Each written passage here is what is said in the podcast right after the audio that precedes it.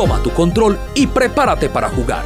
A partir de este momento, Frecuencia Gamer, el programa de radio para escuchar todo lo relacionado con el mundo de los videojuegos, tópicos de interés, tendencias, eventos y recomendados.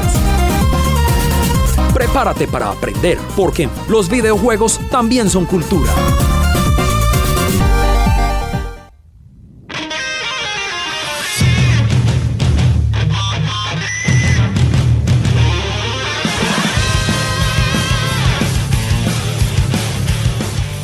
Es momento de agarrar el control y comenzar la partida porque damos inicio aquí a Frecuencia Gamer. Recuerden que pueden seguirnos a través de nuestras redes sociales como Frecuencia Gamer en Facebook, Frecuencia Gamer 940 en Instagram.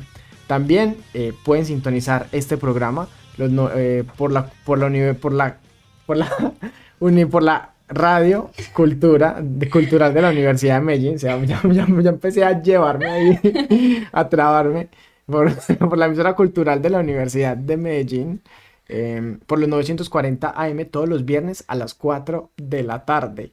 ¿sí? Ahí pueden sintonizarnos. Eh, le doy una gran bienvenida a, nuestros oyentes y a todas las personas que se conectan eh, con nosotros a través de los dos streaming que tenemos en estos momentos, que es Facebook y que es Twitch. Por ahí nos encuentran. Y el día de hoy me acompaña Aleja. ¿Cómo estás? Muy bien, va. Entré como acelerado. Sí, algo así. Ok. ¿Y tú cómo estás? Pues muy bien. Qué bueno, me alegro mucho.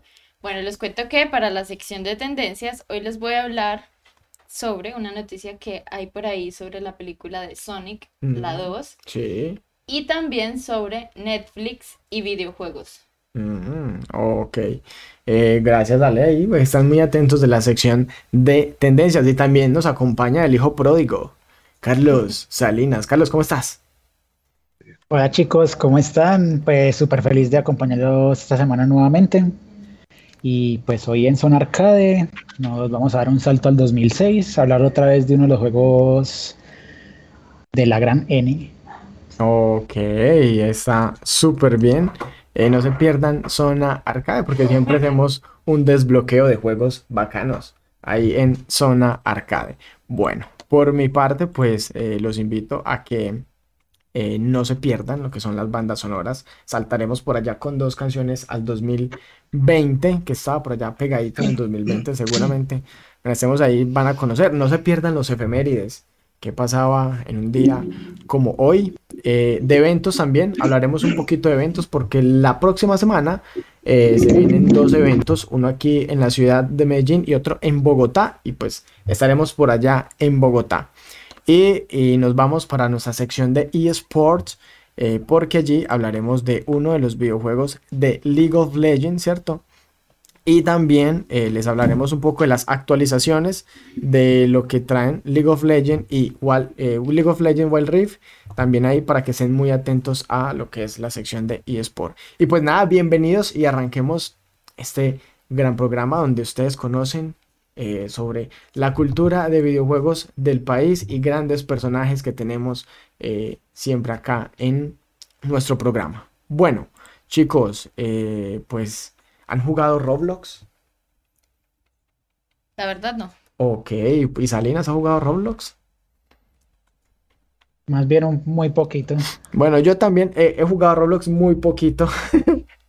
Pero en estos momentos pues les cuento que Roblox es uno de los eh, videojuegos que se está empezando a posicionar con ese tema del metaverso, está empezando a crecer y pues digamos que es, es uno de los videojuegos que primero atrapa demasiada audiencia eh, de jóvenes y segundo se está expandiendo y haciendo, ¿cómo se le dice eso? Eh, haciendo colaboraciones con otras marcas, con artistas, entre otros. Y el día de hoy... Por todas las alternativas que nos puede brindar. ¿Cómo?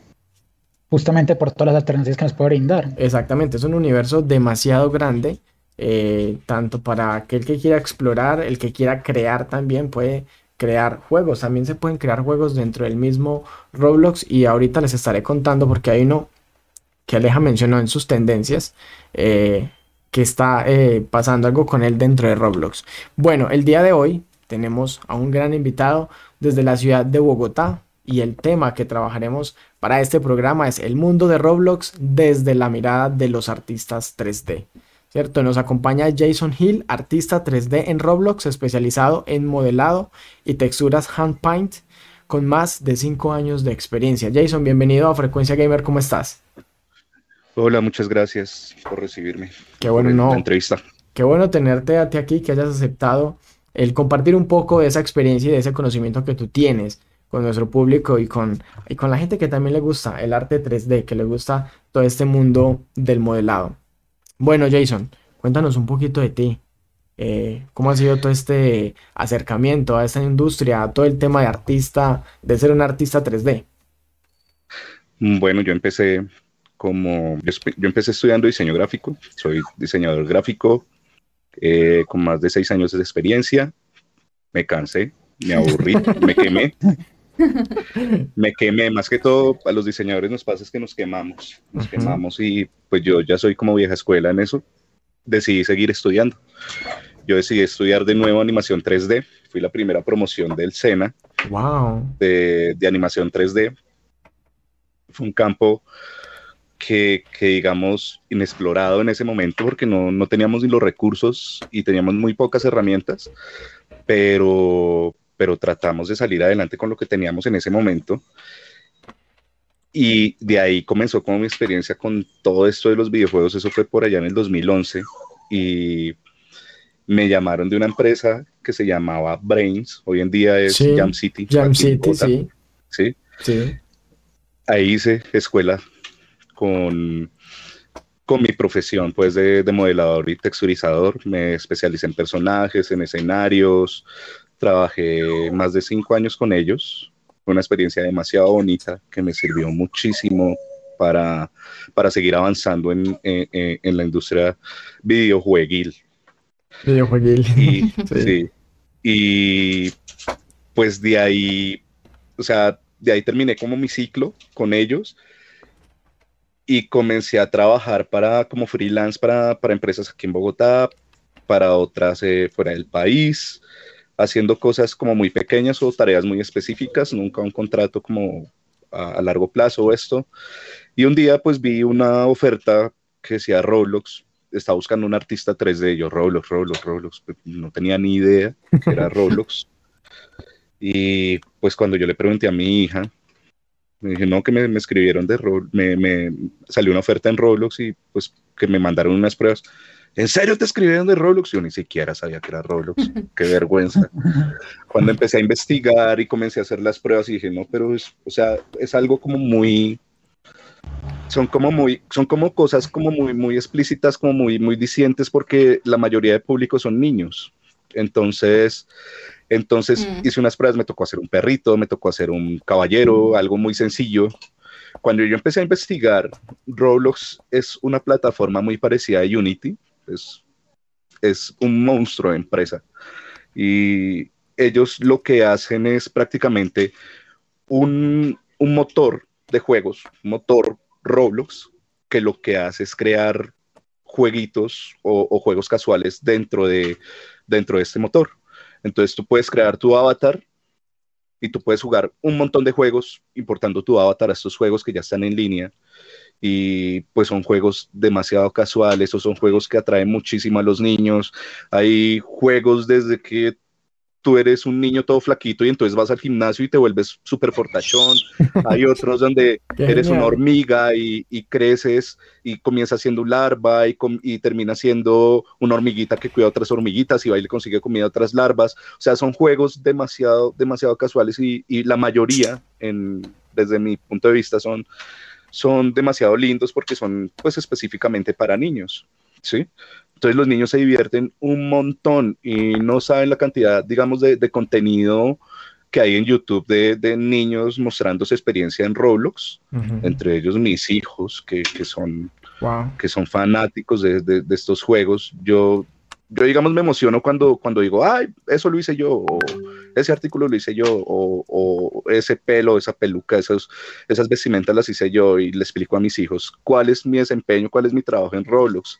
Digamos, eso es lo que mantiene viva la plataforma también, que es la cantidad de artículos que uno puede encontrar, la cantidad de eventos que uno puede encontrar, de juegos, de experiencias para los usuarios, que, que digamos no se vive en, en, otro tipo de situaciones o en otro tipo de juegos que pueden ser casuales, pero empecemos que son juegos que, que requieren o que vienen de industrias privadas y que requieren pues, pues pagos. Claro. Roblox en sí no, no, no, no ejerce o no, no pide ningún pago para, para un juego, a no ser que sea, digamos, un, que, yo quiera tener más artículos, yo puedo trabajar o jugar para conseguir esos artículos, pero no necesariamente tengo que invertir plata. En este caso son Robux lo que se invierte.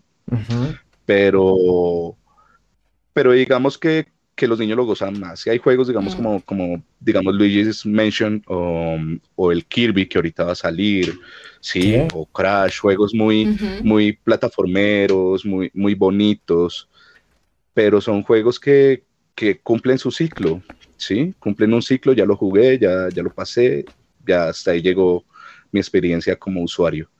Roblox tiene la, la, la, fortuna de que ellos actualizan constantemente esos juegos, pueden subir artículos, los, los, las empresas aliadas a Roblox pueden subir artículos y, vender esos artículos a, a los usuarios de, de, de, las plataformas del juego. Ok, wow. No, y, o sea, quiero tocar primero uno de los temas y es tus hijos ven eh, lo que hace su padre en uno de los videojuegos que a ellos les gusta y les interesa y pues digamos que también están inmersos en ese mundo y cuando tú les compartes como yo hago eso, yo hago eso, ¿qué te dicen ellos? No, los tengo al lado todo el tiempo. O sea, mi, mi, mi, computador donde yo trabajo está al lado, digamos, del computador de mi esposa y ellos mantienen ahí jugando Roblox. Me dicen, papi, ¿qué estás haciendo? Y yo les digo, no, hoy estoy haciendo un sombrero con cabeza de conejo y, en la y encima de la cabeza tiene un huevo de Pascua. Me dicen, ah, qué bonito. Me dicen cosas así. Ellos son como los, los que más me dan feedback sobre lo que hago. Y me sirve un montón porque ellos son los que salen con ideas. Uno de grandes se estanca, uno de grandes se estanca y pierde, pierde como esa, esa, esa noción de, de, infancia, de creatividad, exacto. Y ellos salen con cosas, cosas que uno dice, no, pero ¿por qué? y quieren eso y eso es lo que venden. Sí, o sea, lo, lo, lo, lo más, me dicen, por ejemplo, lo último así que me pidieron que, que fue muy, que, todavía juegan fue hacer pelo con tiras de tocineta. Dije, pero ¿por qué piden eso?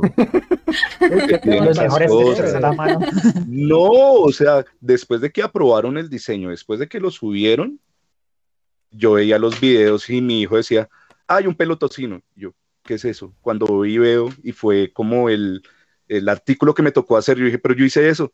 Sí, es que los pelotocinos tienen eso, el pelo es como tocino, como tocineta.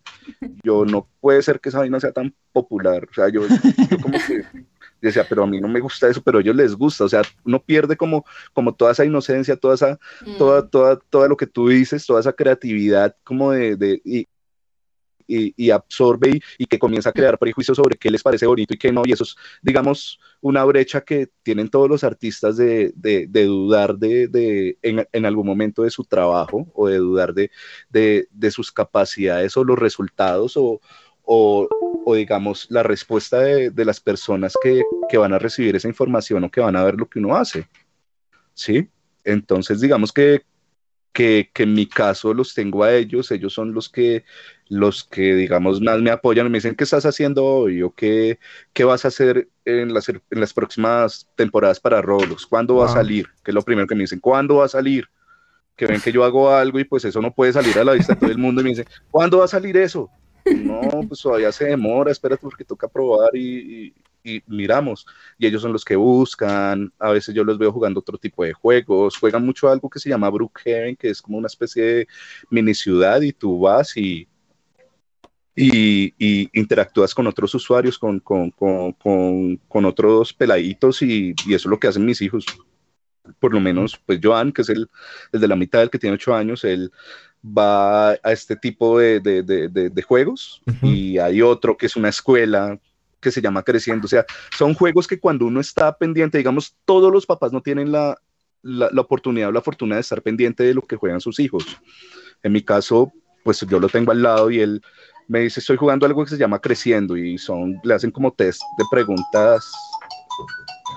le hacen test de preguntas como por ejemplo preguntas generales como mm, cuál de estos animales es ovíparo, cuál de estos animales es mamífero y él lo va descubriendo, él lo va estudiando y creo que la experiencia, se me había olvidado decirles, la experiencia más bonita que tuve en pandemia fue que mi hijo aprendió a leer mucho más escribiendo, pues chateando con, niños y, leyendo, esforzándose por aprender a leer para entender los juegos de Roblox que cualquier otra cosa. O sea, fue una experiencia demasiado bonita, fue, fue algo que, de verdad me, hace, me, me hizo cogerle mucho cariño a la empresa porque sé para quién estoy trabajando y sé los resultados de primera mano que, que obtengo de, de, este tipo de experiencias. Yo no soy fan de, de jugar Roblox, yo soy más mm, jugar como más, o sea, yo me yo, yo, busco ser infeliz con los juegos, así de sencillo. Oiga, no había, no, había, escuchado a alguien que dijera eso, pero es válido, es válido. Sí, claro, pues imagínate uno jugando Dark Souls. Nadie dice ahí, que chimba jugar Dark Souls, morir, que chimba morir. Sí, o, o, jugar ese tipo de. Okay, jugar ese tipo de juegos. ¿Mm? Dale, dale.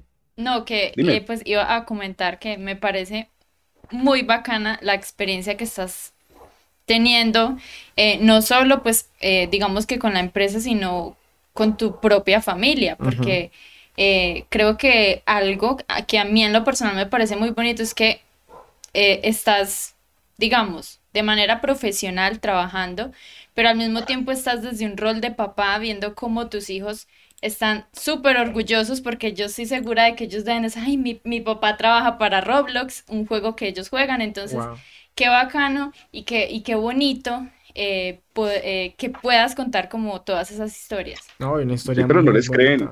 sí, eso también suele pasar. Eso también suele pasar. trabajar en una oficina o en otra cosa. ¿Qué va a ser juegos de Roblox? Está como, como el, la noticia que salió del chico que decía que Henry Cavill era, o sea, que Superman era su tío. Ajá, y, no le, y no le creían hasta que a le tocó le creía. Hasta que le tocó llevarlo. Le tocó llevarlo. Sí, sí. Va, va, a llegar, va, va, a llegar a recoger a mi hijo con una camiseta de Roblox. si me eso, sería, eso sería genial. Eh, algo eh, que también es súper bonito de resaltar es también el hecho de cómo mencionar que en el ámbito educativo cómo su hijo aprendió a leer mm. y también resaltar de que por ejemplo Roblox también ha sido una plataforma bastante importante para enseñar a los niños lógica de programación porque como menciona eh, aquí es de que al ser un motor eh, algunas instituciones han utilizado esta plataforma para poder enseñarle a los niños a hacer lógica de programación y cosas por el estilo, para hacer sus minijuegos. Claro, o sea, hay niños, hay niños que ganan, o sea, uno, uno, se aterra porque hay niños, o sea, conocemos los, los casos porque pues somos muchos compañeros los que hablamos y hacemos como el chismerío de, de hace pelado es un usuario tal, tiene como 12 años y ya se gana más de, ya, ya se gana más de, de, de 100 mil dólares al año. Wow. Ahí humildemente. Sí, o sea, sí, son, son cosas que digamos, digamos en, en, proporciones, pues creo que Roblox hace que, que se vuelva como a, a, a, los principios de los juegos de arcade, cuando eran 2600, Atari y todo esto, que se hacían juegos con programación muy básicos, pero que generaban demasiada ganancia para los usuarios, ¿sí?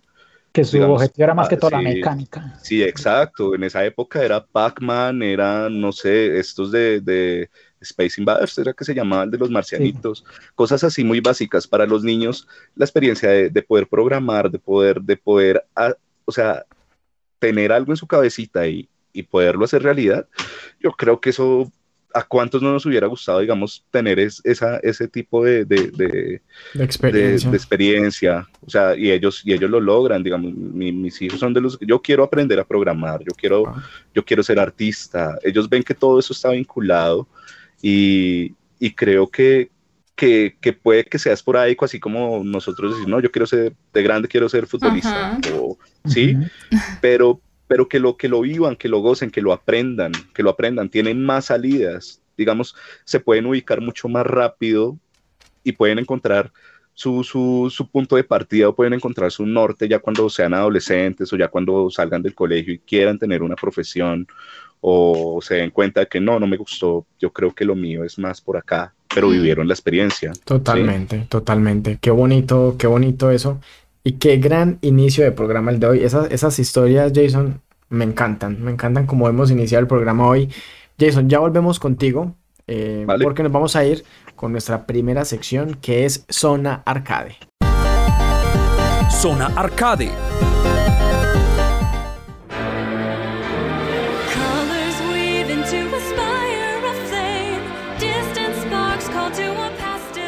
Perfecto chicos, no siendo más entonces Zona Arcade y entonces nos retomamos al 2006 a hablar del juego John Multimedia Stars, desarrollada por Gambrion y distribuida por Nintendo para la Nintendo DS exclusivamente.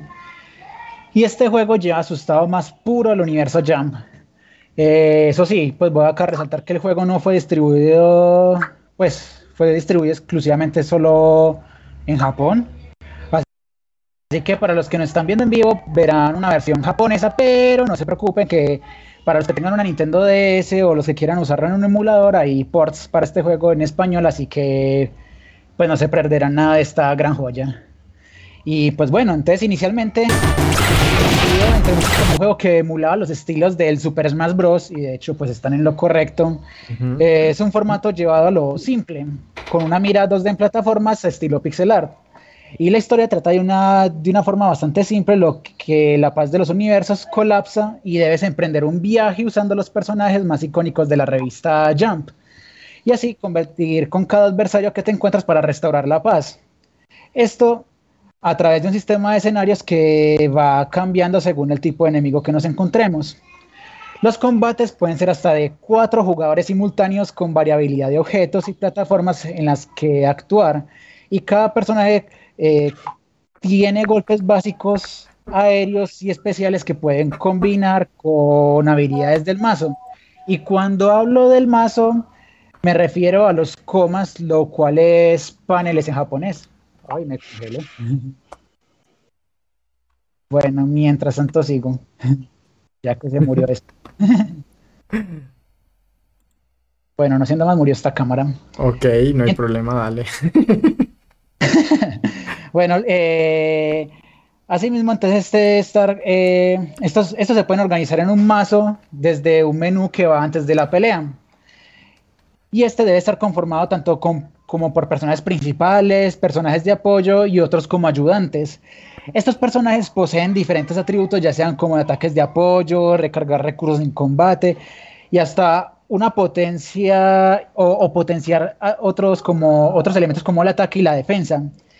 Y estos son manejados desde el panel táctil del DS, ya que los paneles son súper cruciales y deben ser armados con cuidado antes de cada enfrentamiento, ya que los enemigos eh, tienen diferentes variabilidades eh, al momento de enfrentarse. Ya porque la jugabilidad es bastante simple, sin embargo nos ofrece un abanico de posibilidades bastante amplio en cuanto a personajes, ya que contamos con 305 personajes, de los cuales 56, 56 son jugables y son referenciados en 41 mangas publicados de la Shonen Jump. Es por ese lado súper. Wow. Qué montón de personajes. Sí, total. Sí. a comparación de los shonen de actuales, es de que este sí nos ofrecía un, amplio repertorio. Aún así, antes, eh, volviendo al, a la descripción, y es de que los golpes débiles y fuertes de cada uno puede variar, eh, haciendo cambios con la cruceta, que puede parecer sencillo, pero nos ofrece bastantes combinaciones, ya que cada ataque tiene sus propios atributos, siendo sus atributos de fuerza, inteligencia o risa, ya que la fuerza vence la inteligencia, la inteligencia vence la risa y la, y la risa vence la fuerza, aunque sí, pues este, es, este sistema de atributos con esos nombres suena bastante raro, pero aún así es un sistema de balanceo bastante sobresaliente. Y pues sí, no siendo más, es de que quedan súper invitados con este juego. Este, sí es de que nos ofrece unas dinámicas bastante frescas y hasta inclusive diversos modos de combate y retos al momento de hacer toda este, esta escala de, de, juego. También es de quien nos permite jugar conectados con otros Nintendo DS, entonces ya saben que súper invitados con esta gran joya de juego. Ok, gracias Carlos por desbloquear jueguitos súper chéveres en zona arcade. Eh, no sé si de pronto nuestro invitado lo llegó a jugar. No. Ok, bueno, ahí está, súper invitado a que lo juegue. Ajá, bueno, eso. Ahí está. Eh, en español. Y en español, exactamente. Ahí está, para aquellos que, bueno, no sé, los emuladores, porque pues muy difícil de pronto llegar a tener una Nintendo DS en estos tiempos, o si la puede conseguir o si la tiene, pues ahí está para que se divierta recordando este título.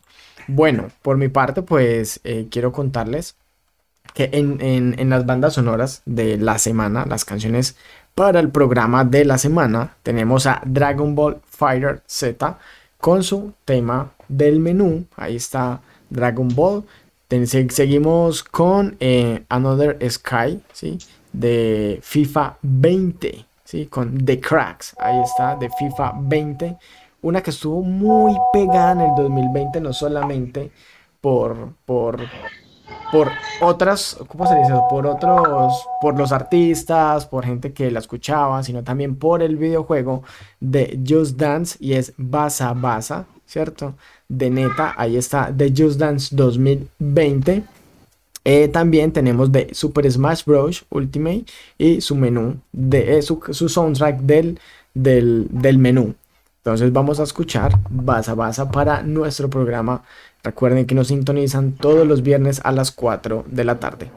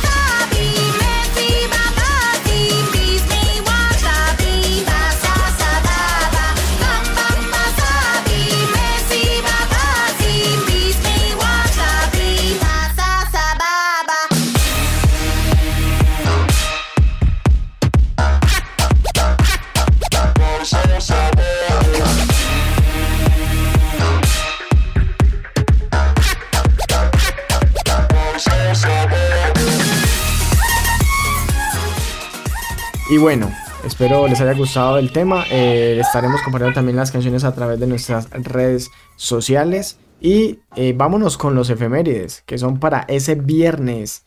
Ese viernes 29, eh, 29 de abril, sí. 29 de abril, ¿qué nos tienen los efemérides? Pues les cuento que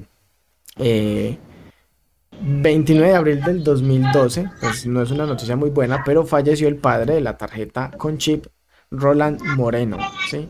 Vámonos con ordenadores. 29 de abril eh, de 1952. IBM lanza su primer ordenador científico comercial, el IBM 701.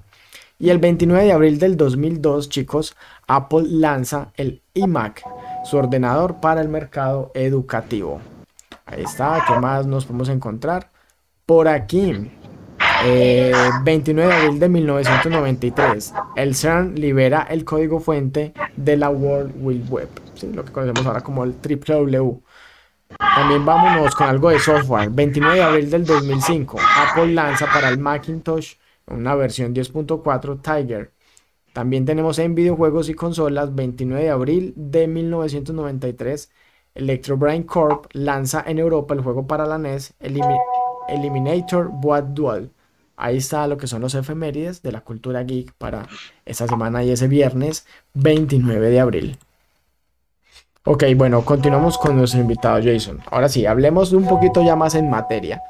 Para ser artista de Roblox, ¿sí? ¿Qué capacidades y qué cualidades se requieren para entrar en este mundo del Roblox, ¿cierto? Y digamos, a ti qué te ha tocado de pronto aprender de más o mejorar esos conocimientos.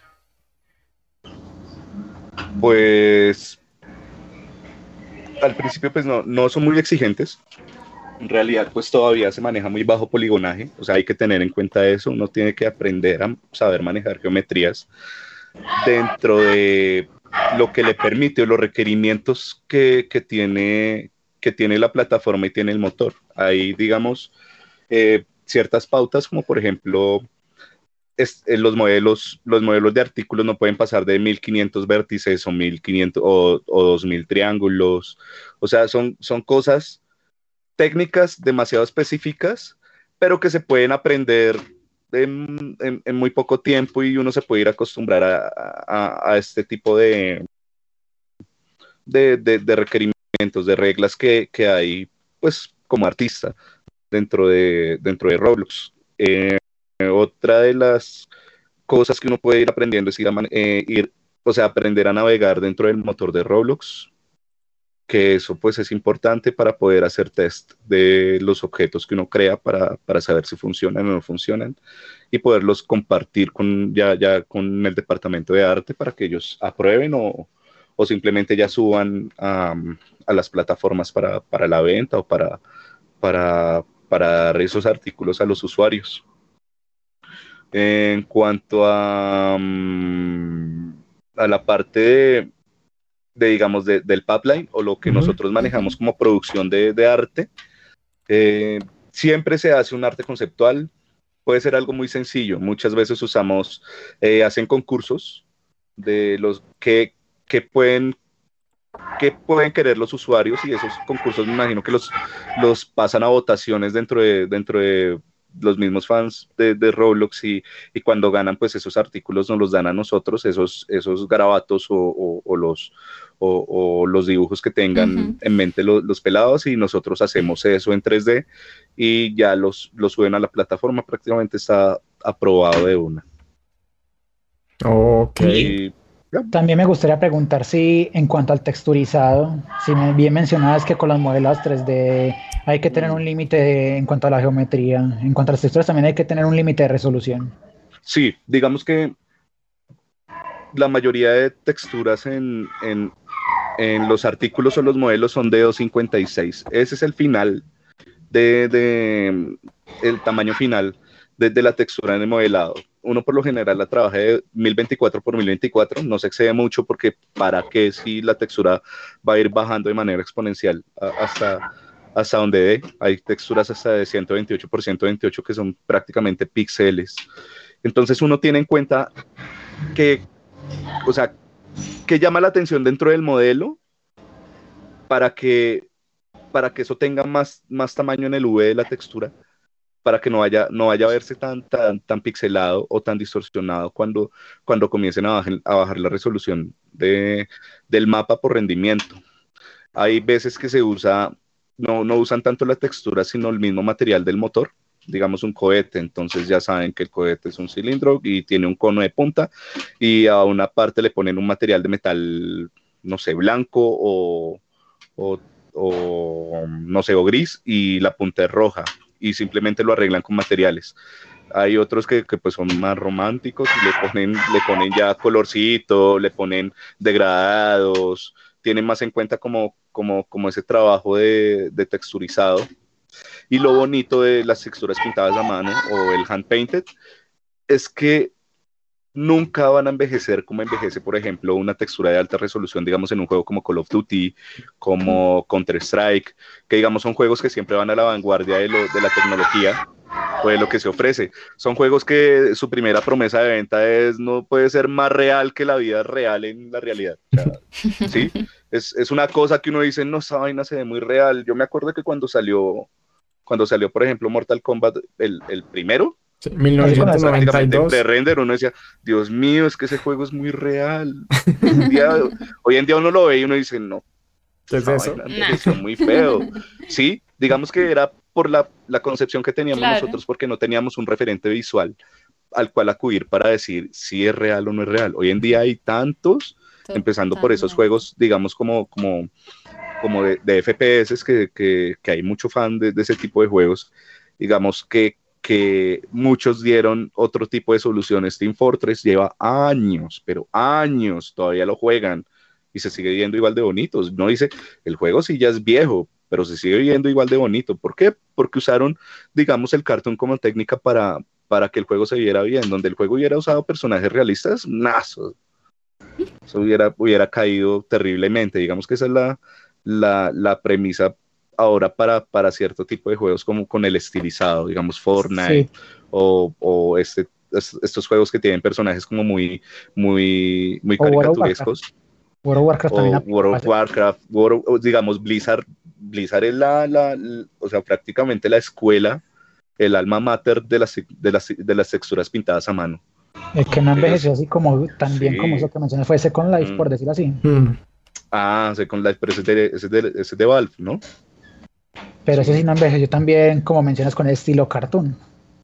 Bueno, sí. Sí, es que también influyen muchas cosas, lo, digamos que los recursos que tengan o las herramientas que tengan en ese momento para hacer ese tipo de, de, técnicas, pues, pues también.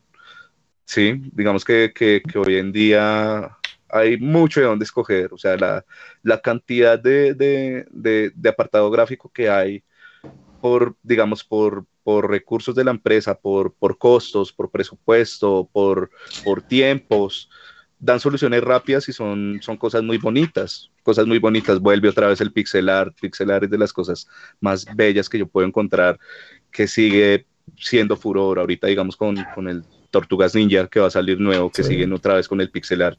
Son cosas que de verdad no, no van a cambiar, o sea, todo prácticamente es un ciclo. Digamos que mi especialidad fue esa, el hand painted, porque me gusta, porque, porque parecen texturas que, que, que salieran de un libro de ilustración, porque no envejecen tan, tan, tan mal como unas texturas realistas. Entonces, digamos que, que ese atractivo y ese tipo de, de, de, de técnicas es lo que lo caracteriza a uno como artista. Uno, pues, hay muchas ramas por las que tú puedes coger. Puedes coger el, el, realismo, puedes coger eh, el cartoon, el estilizado. Son muchas, muchas ramas como artista que puedes coger para, para, para poder, eh, digamos así, ejercer como, como, como profesional hay muchos que manejan muchas técnicas, otros que se especializan en una. Yo me especialicé en, en esa precisamente porque, porque le encuentro mucho agrado, porque, porque es difícil, es, es muy difícil encontrar un artista de hand painted en, en, en ciertos sectores, digamos, no, no, no, no, es que sean muy, muy apetecidos y, y, son, son, son escasos, pero cuando hay trabajo de este tipo es un trabajo que uno se goza y que, y que pues es bien remunerado. Y sin dejar de resaltar que este estilo de hand painting con lo que mencionas, no deja de ser también demasiado atrayente para el público infantil que mencionas al principio. Sí, claro, es, es demasiado, o sea, llama mucho la atención por la, porque la información que uno aplica de colores lo suficientemente, o sea, clara o perceptible para, para el niño, para que el niño la identifique, no es mm. tan, tan saturado, no es tan saturado como, como, como los juegos que les digo que, que de verdad ya, ya son, digamos, ya, ya, ya se van al límite de, de, prácticamente calentar esa consola para que pueda procesar toda esa cantidad de información. O porque hasta difícilmente para un niño será como atrayente lo que era el pixelar en su momento. En estos momentos, un ah, niño suele correlacionar más como que eh, calidad gráfica igual a calidad de juego. Sí, sí, es, es, es algo que, que, digamos es cultural. Digamos, los, que, los que son jugadores muy casuales, desde que sea bonito, les, desde que les guste a ellos, ellos lo juegan, ¿sí? Cuando, cuando es un jugador mucho más dedicado, se vuelve fastidioso con el apartado gráfico o con, o con, el, o con la parte de mecánicas de, del juego, ¿sí? O con, el, o con la historia, o con, se vuelve muy específico y, y, se vuelve muy, o sea, comienza a hacer como esquemas de, de qué le gusta, qué no, y, y asimismo va, va, va, sacando como, como, como su, su perfil de jugador y, y, de los juegos que le gustan, digamos, los juegos de, de, de FPS y todo lo que tenga que ver con, con, con, con Marines, con, con armas y todo eso, ah, en el norte, o sea, en, en, Estados Unidos son felices con todo eso. ¿Sí? Porque digamos es cultural, es algo que hace parte de, de, de, de ellos, es muy arraigado a, a, su cultura de respetar a los marines, respetar a los soldados, a las fuerzas, a las fuerzas militares, ¿sí? Eh, digamos que, que, que, Japón es otro sector totalmente distinto, ellos son más, fan, son más fans de las historias, de, del RPG, ¿sí? El JRPG es un formato demasiado bonito. Eh, es, es más de, de, no, Dios mío, un plot twist, yo no sabía que él era el hijo de tal, o, o cosas que pasan dentro de, de, la trama que, que, les gusta mucho. Chrono Cross, Final Fantasy, eh, no sé cuál otro. Eh, de, sí, Xenogears, Le, Legend of Mana, este tipo de juegos, todos, son, si ven que todos como, como muy sectorizados y, y, y uno decide qué jugar, ahí gente que juega de todo, yo trato de jugar de todo, pero siempre me quedo con cosas muy específicas. Digamos, ahorita lo del pixel art me parece genial porque el primer paso que, que, que dio para volver a ver animación 3D, ah, perdón, animación 2D y de un side explorer fue, fue prácticamente Cuphead. O sea, los niños reconocen Cuphead por todo lado. Y ahorita que sacaron serie, pues igual. Y entonces ellos asocian que, que no es necesario que algo se vaya al realismo para ser divertido o para que yo pueda, yo pueda entretenerme con, con esto. No, y es algo que los niños como tal, los, y los, los niños no entienden como que necesita ser realista para ser divertido, Ajá. ¿no? No, no, no, no mm. requiere eso. En ese sentido son más, más simples. Más simples. Tenemos una pregunta. Sí, ya, son ¿no? simplecitos. Uh -huh. Ah, sí. Yo quiero que eh, antes, porque ya nos estamos quedando como tiempo. No, dale tú primero. Record... ¿Mm? Con poco tiempo, entonces, eh, hay una pregunta que hay por acá que están haciendo en Facebook. Eh, la hace nuestro queridísimo amigo Alex y dice, hola a todos. Pregunta, Roblox es una empresa billonaria, pero ha sido cuestionada porque maneja una rentabilidad muy baja para los desarrolladores. ¿Qué tan cierto es esto? No sé si de pronto Jason tiene algún conocimiento sobre el tema. Pues digamos que en cuanto a métricas, pues para de, las ganancias que hayan tenido, digamos, los usuarios que, crean juegos en Roblox. Eso depende también de la cantidad de, mm, usuarios que entren y se especifican unos porcentajes de ganancia. Si digamos que, yo, le pongo, yo le pongo el máximo esfuerzo a, a, algo, pero a un proyecto, pero, pero no da, lógico, yo, yo tal vez tal vez pues me sienta que, que no estoy recibiendo la remuneración que debo pues a, a causa de que de, de, este tipo de, de, eventos o, o, de, experiencias que se pueda que, que se pueda experimentar dentro de, dentro de la plataforma. Son, es que eso es muy variado, o sea, es, es, es una zona muy gris, algo digamos que, que no, no abarco mucho por conocimiento, uh -huh. pero por, por, experiencias propias, digamos, hay, hay empresas, sí. o sea, Roblox nos permite a nosotros trabajar para otras empresas dentro de, dentro de, dentro de, de, de la plataforma. Uh -huh. ¿sí? Okay. Hay empresas como, por ejemplo, hay una empresa que se llama Melon y ellos funcionan prácticamente como una agencia de publicidad. Ellos lo que hacen es juegos, juegos para, para empresas digamos acá es, muy popular para la ropa de los niños, of course, por ejemplo. Uh -huh. Y hay algunas tiendas que tienen, que tienen como, como zonas donde los niños pueden sentarse a jugar. Allá en Estados Unidos es algo muy similar, digamos, hay una tienda que se llama Clarks y ellos lo que, lo que pusieron en Clarks fue como una especie de, de, de, de zonas donde o papás o hijos esperan a, a, que mamá o papá hagan compras y ellos se ponen a jugar juegos de Clarks, o sea, están, oh. están en Clarks y, y, en el juego hicieron un mundo donde, donde, donde hicieron el centro comercial, donde hay una tienda de Clarks y donde yo puedo entrar, interactuar, comprar y ponerme la ropa, probarme zapatos, este tipo de cosas son, digamos que, los ganchos que, usan las empresas ahora para, para, para, traer, para traer más clientes. Y pues si funciona como empresa, si funciona como agencia, pues va a tener, va a tener una ganancia, pues, pues yo me imagino que modesta, va a tener una buena ganancia. Sí, también depende, es que, es que depende mucho de eso, de, lo, más de todo de los contactos, qué tanto contacto tienes tú, qué tan, qué, cuál es tu perfil de empresario o de emprendedor, influyen muchas cosas, o sea, son, son, son muchos factores y pues a la final, a la final ya depende, muchas veces es de suerte, muchas veces es de, ser demasiado inteligente o demasiado turón para, para, para, para saber manejar este tipo de estrategias. Ok. Bueno, este mundo de Roblox es impresionante y la verdad es algo, es un videojuego que, aunque a muchos no nos guste porque me incluyo, no soy una persona que me siento muy atraído. a estar dentro del mundo de Roblox. Lo he jugado, lo he jugado con mi sobrinita, con mis sobrinitos, con algunos eh, chicos, pues siempre han sido chicos como de esas edades, 10, 12, 15 y me cuentan muchas cosas que hacen, pero, o sea, a mí no, a mí no me atrae, no me atrae, pero sí sabemos que está, tiene un potencial inmenso en cuanto a crecimiento como metaverso, como ya lo están viendo ahora, en cuanto a publicidad y todo, o sea, toda la cantidad de personas que está impactando con sus mismos juegos. Jason, ya volvemos contigo porque nos vamos con nuestra siguiente sección que son las tendencias. Tendencias.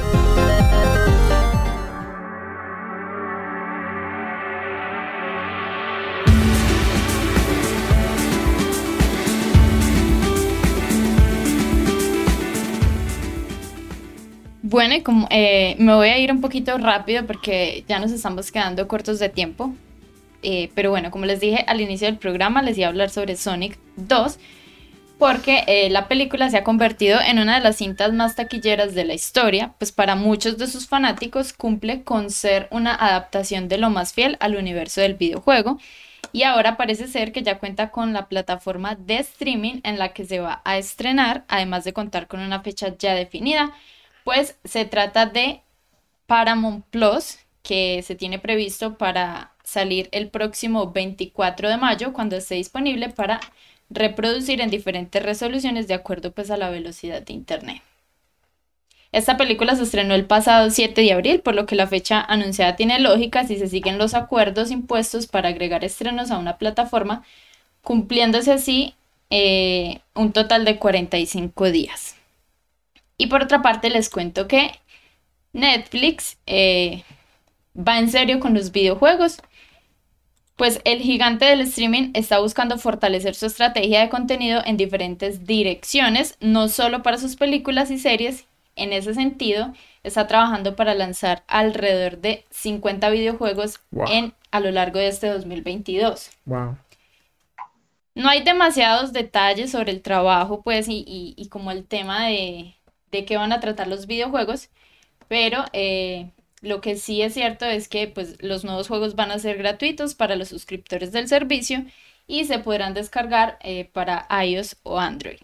Los rumores del lanzamiento de los nuevos juegos pues surgen poco después de la pronunciada pérdida de usuarios que ha tenido esta plataforma seguida de una estrepitosa caída en la bolsa a medida que el gigante del streaming empieza a padecer la fatiga de las suscripciones, pues intenta reaccionar para reducir pues un poco ese golpe. No solo se trata de juegos, también veremos cómo la plataforma pone fin a compartir las cuentas a nivel global y explora un posible futuro con suscripciones baratas y publicidad. Wow. Ahí está. Eh, gracias Aleja por las tendencias y bueno, seguimos avanzando y nos vamos con nuestra siguiente sección que son los eSports. eSports.